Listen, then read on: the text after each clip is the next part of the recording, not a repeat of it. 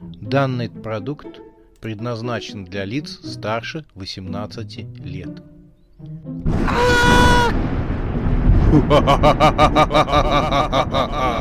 Пощекочи, нервишки. Матч Вурдалаков. Глава пятая. Бал Вурдалаков. Часть вторая.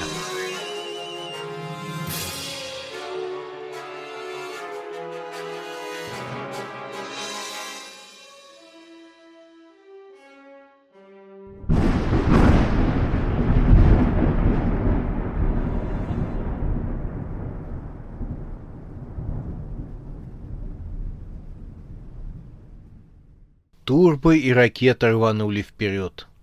Оборотни внезапно рассыпали строй и оказались с флангов нападавших. Один из братьев схватил стоявший на бочине джип, поднял его и обрушил на Турбо. Но тот перехватил машину и поднял над собой вместе с нападавшим. Вампир хотел ее бросить в сторону, когда в него бросили мотоцикл.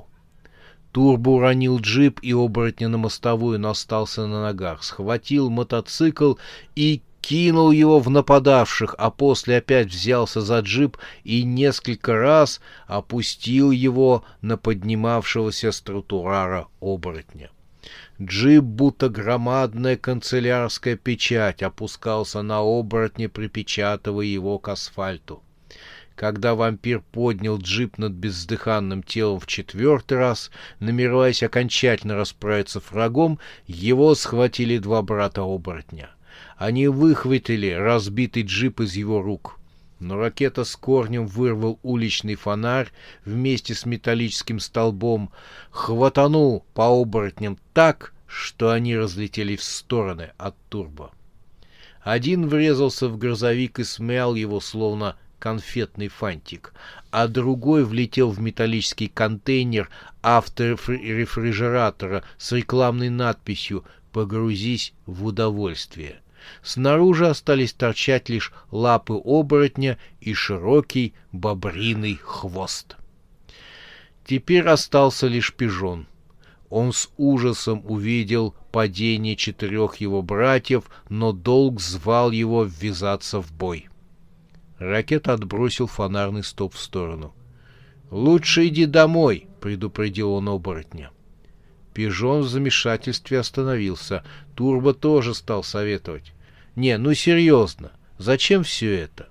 Забирай своих братьев и иди домой. Дома примешь ванну, выпьешь валерьянки, ромашковый чай тоже неплохо, и забудешь все, как дурной сон». Пижон застучал своими бобровыми резцами. Ракета вторил ему. «Конечно, все уже кончено. Придешь домой, пожуешь бревно перед сном, может, во сне увидишь сносную бобриху». Глаза пижона вспыхнули. Он все же решился продолжить атаку. Турбо покачал головой. «Ну вот, зря ты нас не послушал». Пижон бросился на ракету и на турбо. Те приготовились к защите. Пижон набрал скорость. Ракета с турбо сжали кулаки. За три шага до столкновения с вампирами-регбистами оборотень внезапно остановился. Казалось, он внял советом вурдалаков и решил отступить. Но турбо с ракетой так просто не проведешь отвлекающим маневром. Они быстро нагнулись к асфальту, сорвали с канализационного колосса толстый чугунный люк и подняли над своими головами. Через мгновение в него врезался старший из братьев Бобровых. Он тихонько выбрался на кровлю вуза и оттуда спрыгнул на регбистов, рассчитывая затоптать их своими мощными бобровыми лапами. — но вместо этого он мордой врезался в чугунную плоскость канализационного люка. Врезался так сильно, что два его бобровых зуба вылетели из его пасти прямо на асфальт. Тело старшего Боброва упало под ноги пижона. Тот в растерянности смотрел то на своего стонущего брата, то на странных регбистов, которые набили морду могучим оборотнем бобрам. Ракета, поигрывая чугунной крышкой канализационного люка, с сожалением сказал пижону. «Мы тебя предупреждали. Не надо было. Теперь извини». После этих слов ракета врезал по голове пижона чугунной крышкой. Тот согнулся в коленях и закачался. В его глазах летали кометы, звездочки, планеты и прочая чепуха, которая по версии мультипликаторов Голливуда должна проноситься перед глазами после удара по голове. Несколько минут братья Бобровы приходили в себя, а после позорно покинули поле битвы, что называется, поджав под себя бобриный хвост. «Победа!» — провозгласил Турбо. «А где пастор?» — забеспокоился ракета. Но тот появился с каратистским криком кия и возгласами «Пущу всех бобров на шапки!» Турбы и ракеты его успокоили и дали понять, что все уже закончилось. «Я бы им показал!» — стал хорохориться пастор. «Побил бы фирменным приемом!» «В другой раз мы тебе оставим одного разбираться с бобрами-оборотнями», — пообещал ракета. «Сейчас все закончилось». Но оказалось, что далеко не все закончилось. На место битвы явилась дама, Анжела. Водя своими обнаженными плечами, довольная как рождественский пятак, ведьма вышагивала по мостовой звонко, цокая каблучками. «Победа!» — объявила она. «Вампиры победили оборотней!» Анжела кинулась к ракете. Приятно, когда мужественный парень бьется за любовь прекрасной дамы. Даже если на него нападают братья этой дамы. Ты мой спаситель. Она хотела обнять ракету и положить свою голову на его широкую грудную клетку, но молодой человек грубо оттолкнул девушку. Анжела чуть не упала. С возмущением ведьма посмотрела на него. «Я же сказал, у меня уже есть девушка, Даша, а все твои действия похожи на какую-то заранее спланированную ловушку. Ведьма нахмурилась. То есть ты меня не любишь, несмотря на то, что стал биться за меня с моими братьями. Я за тебя не бился, они просто сами полезли в драку. Не полезли, я бы просто ушел. Ведьма нахмурилась еще сильнее — а я думал, Андрюшенька, что у нас все получится. Но ты сам отвергаешь свое счастье. Даша, мое счастье, а что ты себе там напридумывала, я не знаю, но советую сходить к психиатру. Тебе и твоим братьям-бобрам. Мне показалось, что они не знают, что ты ведьма. Вот какой сюрприз их ждет. Ангельские черты лица Анжелы исказились, она заскрипела зубами. Нечего скрипеть зубами. Это был голос Даши, которая вышла к своей машине. Матис был припаркован рядом. Она нигде не могла найти ракету, чтобы поговорить с ним, и хотела уехать. Но, выйдя на улицу, она услышала все, что говорил ракета Анжели. «Тебе сказали, не любит он тебя. Он меня любит. При этом девушка одарила ракету жарким взглядом. Тот был на седьмом небе от счастья из-за сказанных Даши слов. А Даша обратилась к Анжеле. «Можешь убираться на все четыре стороны, ведьма». Анжела вдруг подобралась и сгорбилась. Она вдруг стала ворчать на звериный лад, при этом из выреза на груди она достала длинную полоску бумаги и стала что-то чертить на ней пальцем. Вампиры-регбисты с нарастающим беспокойством следили за действием Анжелы. Они вспомнили, что Анжела какая-никакая, а все же ведьма. «Даша, подойди ко мне», — сказал Ракета. Но девушка лишь пожала плечами. «Что она мне сделает?» У меня черный пояс по бразильскому джиу-джитсу. Ты помнишь, она ведьма, предупредил ракета. Иди ко мне. От удара локтем в подбородок загнется даже ведьма, ответила Даша, выступая вперед. Анжела закончила бормотать. Бумажную полоску она держала в руке. Ведьма улыбнулась. Она скосила глаза на стоявший рядом Дашин Матис. «Твоя машина?» — спросила она у Даши. Та забеспокоилась. «Только попробуй что-то сделать с моей машинкой. Я тебя на клочки порву. У меня черный пояс, поэтому, как он, э, по бразильскому джиу-джитсу». Улыбка Анжелы стала шире. «Что ты, дорогая, как можно? Ты любишь свою машинку? Но и твоя машинка тоже любит тебя». С этими словами ведьма с размаху прилепила полоску бумаги с письменами на бампер машины. «Эй, что это еще такое?» — закричала Даша и поспешила к Матису. Ведьма развела руками. «Да так, милая, э, проклятие!» «Даша, беги!» — закричали регбисты-вампиры. Маленький Матис подпрыгнул на одном месте и ожил. Его фары загорелись дьявольским огнем. Корпус стал извиваться, словно тело живого существа. Бампер исказился и разошелся надвое в виде пасти с корявыми металлическими зубами. Машина издала зловещий смех, показав длинный, извивающийся красный язык. Ракета не успела глазом моргнуть, как Даша, словно ветер, промчалась мимо него, обронив фразу «Я не знаю, чего вы медлите». Матис рванулся на регбистов. Он врезался в них бампером. От удара молодых людей как кегли отбросило на несколько метров назад. Они вскочили и благоразумно не стали мериться силой с остальным монстром. Вампиры бросились бежать, и через мгновение они наглали Дашу. Турбо и ракета схватили девушку за руки. Пастор бежал рядом. Он шептал проклятия и молитвы и при этом отчаянно крестился. Хищная машина-монстр, щелкая своей металлической пастью, приближалась. Вот она была настолько близко, что еще чуть-чуть она схватит молодых людей за задницы, но вампиры побежали прямо по воздуху, поднимаясь в небо.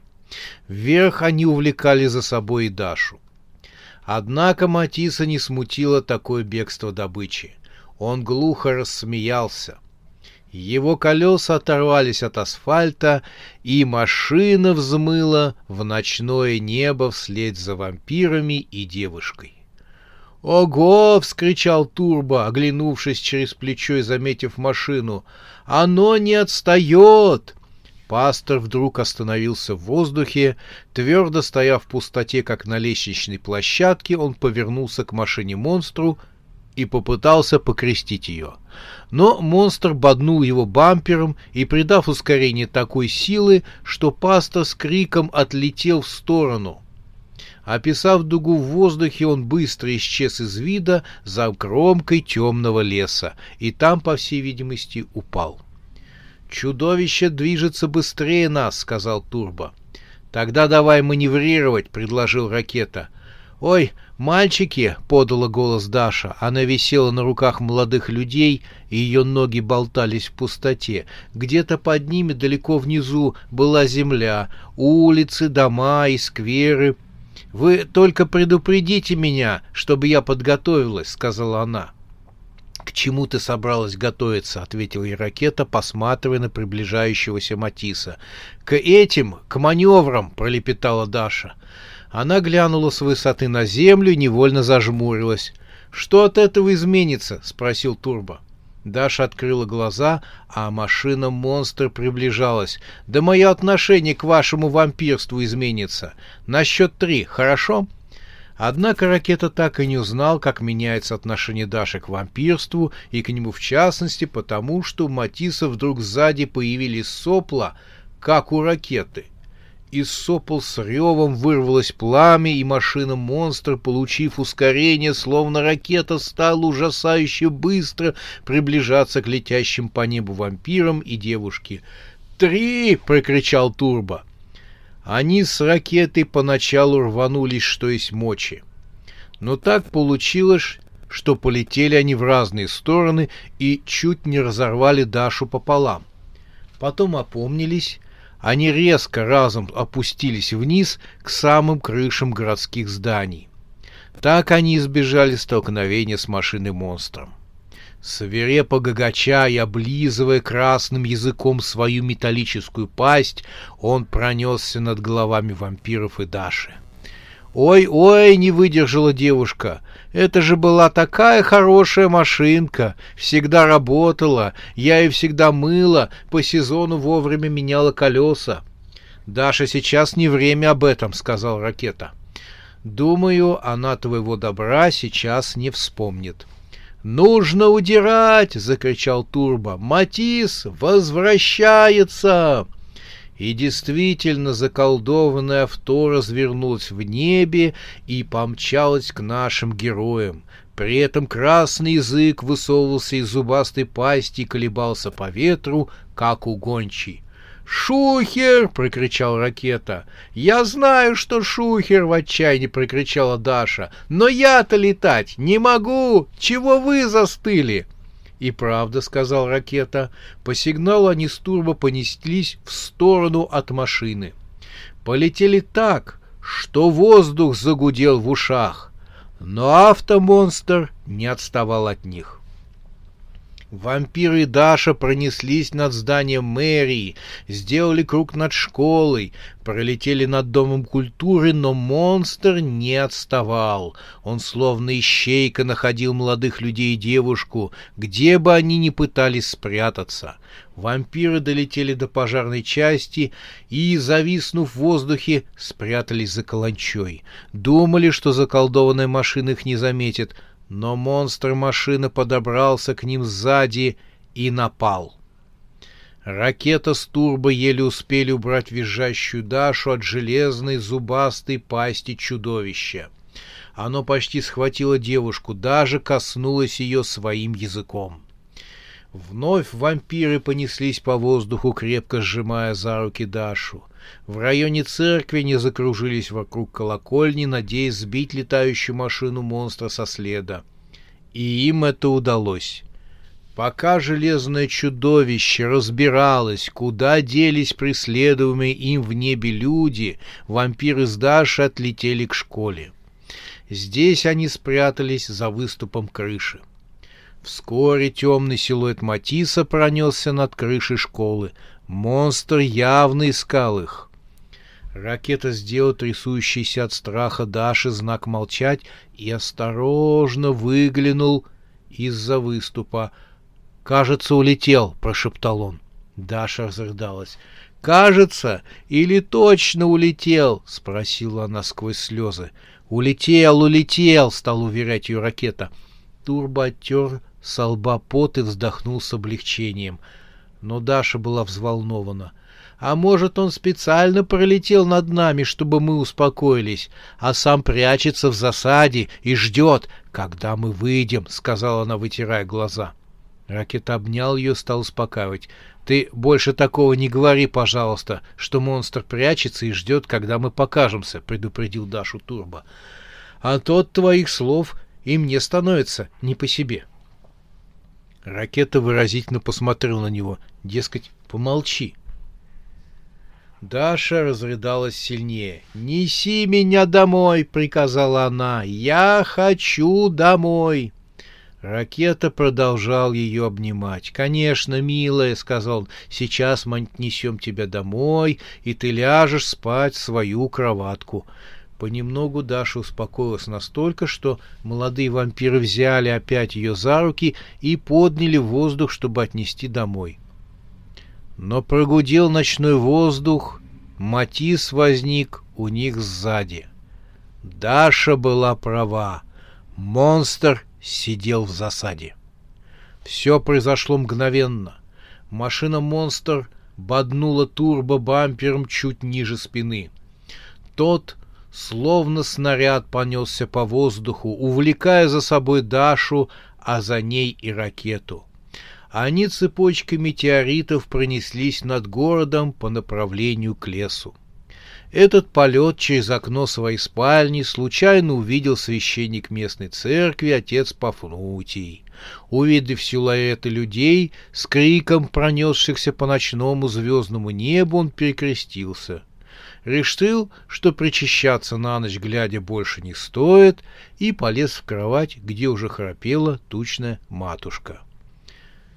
Друзья приземлились в темном лесу прямо в кроне дерева, благодаря чему падение было смягчено. Запутавшийся в ветвях ракета сразу забеспокоился о девушке. «Даша, ты где?» — стал он взывать в непроглядную темноту.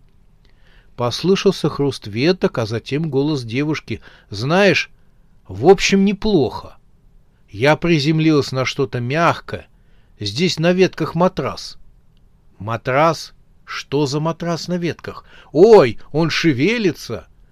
Раздался стон и знакомый голос. «Пастор!» — удивился ракета. «Тебя каким ветром сюда занесло?» Тот простонал и ответил. «Зашвырнул, проклятый запорожец.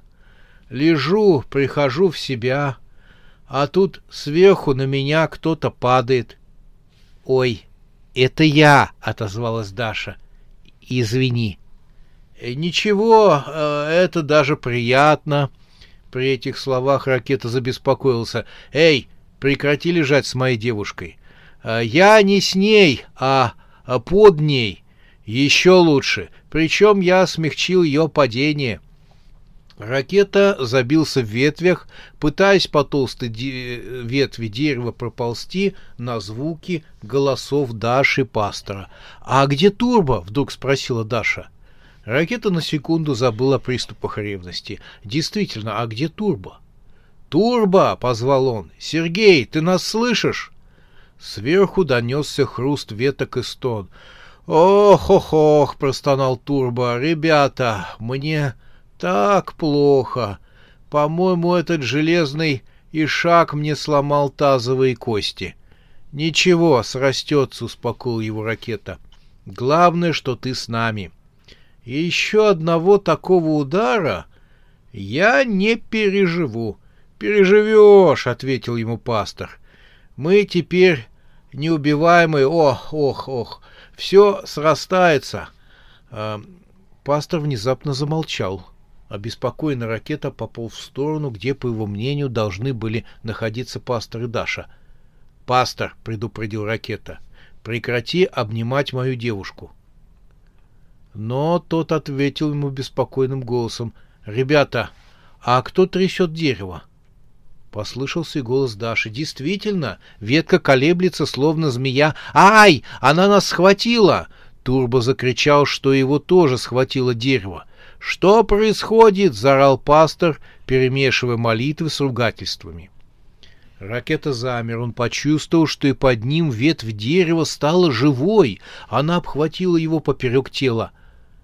«Кажется, я знаю, что это за дерево», — пробормотал он. «Чувствую, что мы пожалеем, что потревожили его покой». Рядом с ракетой в дупле дерева загорелись глаза — выпуклые, они уставились на молодого вампира. «Э, э, «Здрасте!» — поздоровался ракета и неуверенно помахал дереву рукой. «Э, «Добрый вечер, э, дедушка Леший. А вы меня помните? Мы с вами на кладбище встречались. Да, очень хорошая была э, встреча». Глаза молча несколько раз моргнули. Видимо, Леший хорошо запомнил встречу с ракетой на кладбище, потому что в следующее мгновение живое дерево стало метать молодых людей, застрявших в ее ветвях, как желуди в небо. Те с криком улетали. Ракета излочился в полете и уже в самом небе поймал кричащую Дашу в свои объятия. Священник местной церкви Отец Пафнутий открыл глаза и глянул в окно. Увидев силуэты людей, летящих по небу уже в обратную сторону, он решил, что больше не будет усугублять причащением на ночь глядя.